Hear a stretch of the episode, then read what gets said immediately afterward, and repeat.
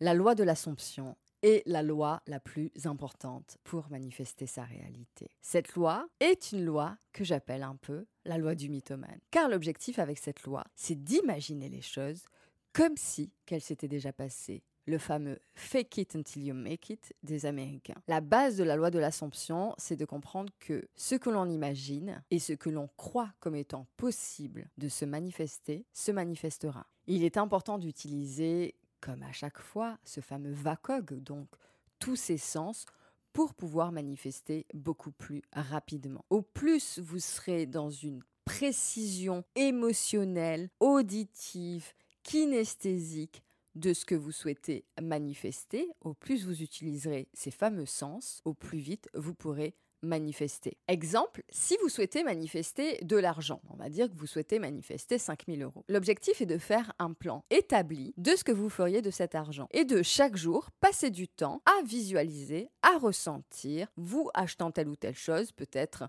un sac, peut-être une voiture, peut-être un ordinateur ou à des prochaines vacances et faire comme si que vous étiez en train de payer et en train de vivre cet événement, cette manifestation pour l'aider à se réaliser beaucoup plus rapidement. Rappelez-vous que notre cerveau ne fait pas la distinction entre le réel et l'imaginaire. Rappelez-vous également que nos pensées envoient des ondes électromagnétiques et donc créent des vibrations et donc automatiquement change notre réalité. Au plus vous allez travailler avec le pouvoir de votre pensée, comme si que c'était fait, au plus vite vous pourrez le manifester. Et si pour X raisons, vous avez encore des blocages et que pour vous, cela ne vous semble pas comme étant possible, Revenez sur les vidéos précédentes et travaillez sur votre discours interne, travaillez sur vos croyances pour pouvoir les libérer. Au plus vite vous ferez ce travail, au plus vite vous pourrez manifester cette chose-là. Il est important également de se répéter des affirmations positives par rapport à ça. Par exemple, vous souhaitez euh, manifester 5000 euros, j'ai ces 5000 euros en main. Grâce à cela, j'achète telle chose, peu importe ce que vous souhaitez acheter, mais soyez dans la précision par rapport à ce que vous feriez de cet argent.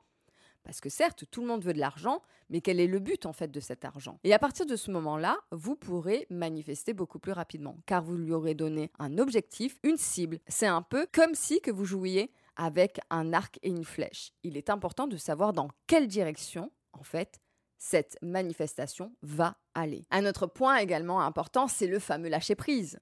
On en parle comme si c'était réalisé, ça c'est important quand on parle de cet événement. Par exemple, vous souhaitez partir en vacances le mois prochain au ski ou je ne sais trop où, vous dites je pars au ski à tel endroit, telle station de ski et soyez dans cette précision. Je pars avec mon cousin, ma cousine ou je ne sais trop qui. Soyez dans le plus de précision et vous allez voir que les choses vont se manifester. Peut-être que vous allez gagner ce séjour au ski en écoutant la radio, un jeu radio ou un jeu télé. Donc laissez-vous porter, mais soyez dans cette revendication, comme je vous expliquais dans la vidéo précédente, que c'est fait. Et au plus vous allez le revendiquer comme étant une certitude, au plus vite vous allez transformer votre vibration interne et donc votre monde extérieur. Rappelez-vous également d'être ouvert aux opportunités, car la vie peut vous l'emmener de façon complètement différente. Un vieil ami d'un coup qui vous recontacte après des années et qui vous dit Ah, j'ai un chalet à la montagne, viens passer le week-end avec nous. Vous ne savez pas comment ça va se manifester et l'objectif n'est pas